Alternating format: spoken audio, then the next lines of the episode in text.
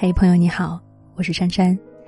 有一位博主曾经在微博上讲述了一件帮助同事抢车票的故事。当时临近春节，这位博主帮同事抢了一张上海到贵州的高铁票，票价是七百四十九点五元，而同事呢转给了他七百四十九元。博主问：“还有五毛钱呢？再说了，你用微信转我，我提现到卡里还要手续费呢。”同事不以为然的说。你还差这一块几毛钱吗？这句话直接把博主给惹怒了，他回怼道：“对，我是不差这几毛钱，那你自己抢吧。”说完，当场就把好不容易抢到的车票给退掉了。春运的车票一向难买，因为五毛钱而丢了一张好不容易抢到的车票，乃至丢了一次春节回家的机会，可谓是因小失大。占别人便宜是世界上最赔本的买卖。一份得以维系的情谊，需要双方同等的付出。倘若出现了偏颇，一方总是占另一方的便宜，时间一长，情分也就淡了。网友小徐就曾经因为随礼的事和同事闹翻。小徐大婚的那一天，公司十八个同事派了两个代表参加婚礼，合起来就给他发了一个一三一四的红包。一张大桌就冷冷清清的坐了两个人。相比丈夫那边热闹的情景，小徐觉得脸上有点挂不住。一想到同事们结婚的时候，自己最少也有随礼三百块钱，可是如今到他结婚，同事们的随礼人均还不到百元。小徐越想越恼火，不仅把这件事发到朋友圈吐槽，还顺带屏蔽了同事们。我对你一片真心，你却对我背地算计，这事儿不管放在谁身上，心里都不会好受。你为人越算计，越容易栽跟头；你越是给别人挖坑，你自己越是容易掉进坑里。不占便宜是教养，人情往来是修养。人家给你多少，你就要还给人家多少，否则便宜暂时是占到了，可是人情就永久的没了。上大学的时候，校门口有两家水果店，东边这家生意兴隆，而西边的那家却冷冷清清。其实这两家店所卖的水果种类没有太大的差别，只是两个老板的经商之道大有不同。东边水果店的老板每次一见到他都是一副乐呵呵的模样，不仅让顾客免费试吃，结算的时候还经常把零头给抹掉。有的时候顾客来的晚了，店里就只有一些被挑剩下的水果，看到卖相不太好，老板便主动的降低价格，不让买的人吃亏。而西边的这家水果店呢，虽然老板总是在顾客挑选水果的时候非常热心的去帮忙，可是却都是把一些被磕过、碰过的、快要腐烂的水果放进顾客的购物袋里。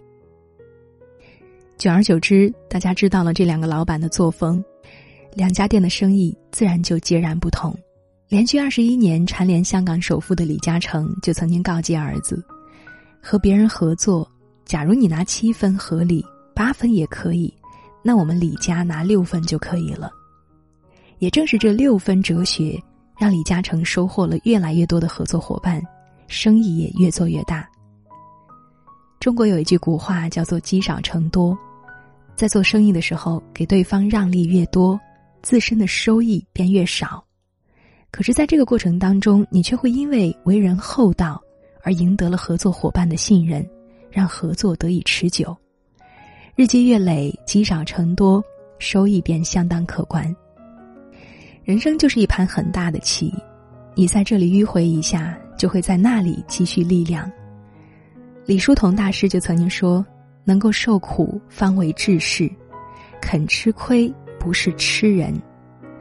那些宁愿自己吃亏也不肯让别人吃亏的人，看似失去了眼前的利益，可是却赢得了长远的发展。”俞敏洪在北大念书的时候，宿舍从来没有排过卫生值日表，因为他每天为宿舍打扫卫生，义务帮助室友们打开水，这一干就是四年。同学们经常会嘲笑俞敏洪，天天被人占便宜，做亏本的买卖。可是俞敏洪却并不在意，他只是笑着说道：“大家都是同学，就得互帮互助，不要太计较。”若干年之后，俞敏洪创办新东方，寻求合作伙伴。昔日的大学舍友纷纷前来支援他，给予他资金、人力、经验等多重帮助。他们说：“我们就是冲着上学的时候，你老于四年义务帮我们打开水这一件小事，我们料到你也不会让我们吃亏，我们信你。如果是你的处事方式被认可，那么久而久之，你的为人也会被认可。平日里。”你的一言一行、一举一动，所折射出来的厚道，就是你人品最好的背书。感情到最后，其实拼的就是人品。所有经得起推敲的感情，无非是感情里的那个人经得起考验，而厚道呢，便是最好的情感纽带。为人厚道、处事公道，便是一个人最高级的情商。厚道是一种远见。俗话说：“精明不如厚道，计较不如坦诚。”厚道看似是吃亏让步，其实是变相的为自己增光添彩。曾经看到这么一句话：“人生在世如长河入海，决定胜负的从来都不是一关一爱的得失和一时一地的亏盈，而是百川俱来的宏沛。”你的为人处事就是你的运势。你的言行举止，就是你的福气。做一个厚道的人，不占别人便宜，也不让别人吃亏。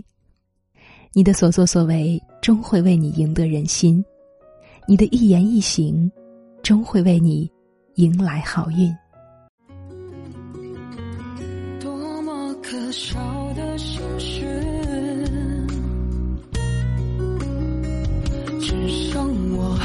在坚持，谁能看透我的眼睛，让我能够不再失明？记住你的样子，相遇，记住谁的拥抱。祥云在天空中停靠夜晚